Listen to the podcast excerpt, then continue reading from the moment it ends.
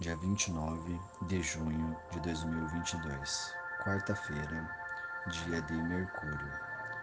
Ontem, Sol e Lua se encontraram no mesmo signo e grau, dando início à lunação de Câncer.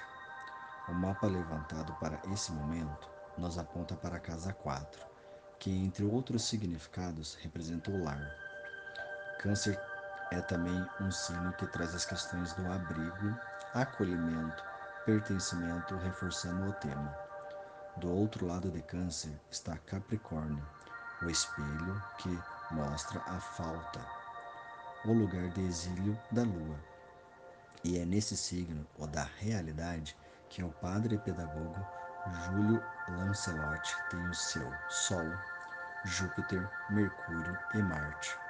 O líder religioso, conhecido por seu trabalho com a população em situação de rua, nasceu em 27 de dezembro de 1948, na cidade de São Paulo. Em entrevista ao El País, disse, aspas, não se humaniza a vida numa sociedade como a nossa sem conflito, fecha aspas. Capricórnio signo de exaltação de Marte, aquele que luta incansavelmente, denuncia a aporofobia, os abusos e as violências praticadas pelo poder público e privado. Por, por proteger a vida, é atacado, por ser a própria vida, é protegido. Abre aspas. Eu não trabalho com morador de rua. Eu convivo com eles. É preciso olhar para a vida de uma forma humana. Fecha aspas. Em carta aberta, o jornalista Jamil Jade defende a indicação do padre para o Prêmio Nobel, Nobel da Paz de 2022. Abre aspas. Com suas marretadas, ele não apenas atende diariamente a centenas de pessoas em busca de alimentos e de um cobertor.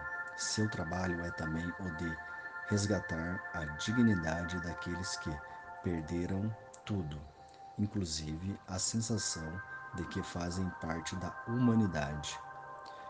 Fecha aspas. Que seja Lancelotti, padre de Vênus, Sagitária imensa. Bom dia, boa tarde, boa noite. Horóscopo de linguagem da Faetusa. Meu nome é Gesser Rodrigues.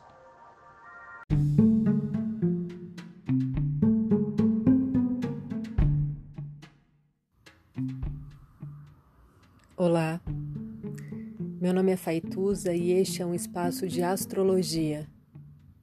Eu trago aqui a leitura do céu do dia, horóscopos como linguagem, tradução, preparo para o que virá, crítica e alguma poesia.